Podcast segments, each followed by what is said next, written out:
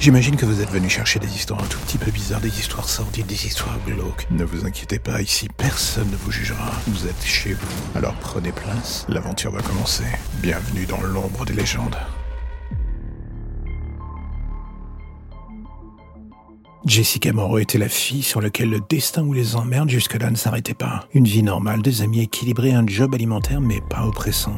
Non, en fait, rien de rien ne venait noircir le tableau de son avenir. Et à vrai dire, pour l'instant, ça lui convenait à merveille. Elle faisait avec. Lors d'une soirée avec des amis, elle fut surprise d'apprendre que l'une de ses meilleures amies n'était pas venue au rendez-vous. Un simple SMS laconique de sa part. Tout cela pour annoncer qu'elle était malade et préférait se reposer. Ça avait surpris Jessica sur le coup, mais au final, pris dans l'ambiance de la soirée, elle avait décidé d'en profiter justement. Le lendemain, elle avait eu cette envie un peu pressante de voir si son ami allait mieux. Elle possédait un double des clés de l'appartement, ni une ni deux. La voilà partant prendre des nouvelles de son ami. Et en arrivant, la première surprise fut de voir l'appartement dans la pénombre la plus totale. Aucune lumière, rien, pas une fenêtre ouverte. Et surtout ce bruit rauque de ronflement venant de la chambre. Au moins Jessica était rassurée, son amie était vivante. Mais visiblement pas très en forme, jugé par ces ronflements bizarres. Jessica ne put s'empêcher de jeter un œil dans la chambre pour s'assurer que tout allait bien malgré tout. Elle vit la silhouette de son ami dans le lit et malgré l'étrange pénombre, elle comprit que tout allait bien.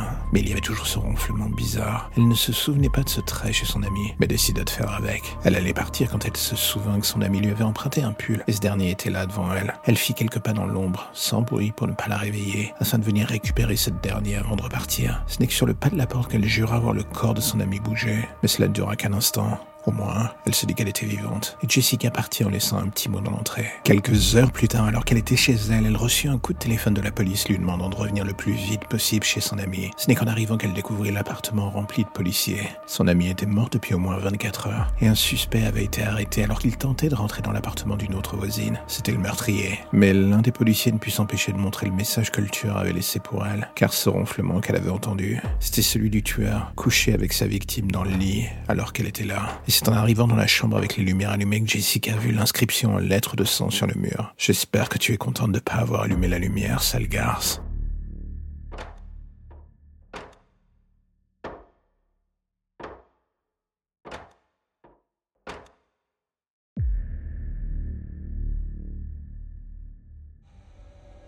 Et voilà, c'est la fin de l'épisode du jour. Si vous êtes du genre à soutenir le projet, eh bien, allez faire un tour dans le lien en début de description. Vous verrez que dans ce dernier se trouve l'intégralité des informations nécessaires pour aider le projet.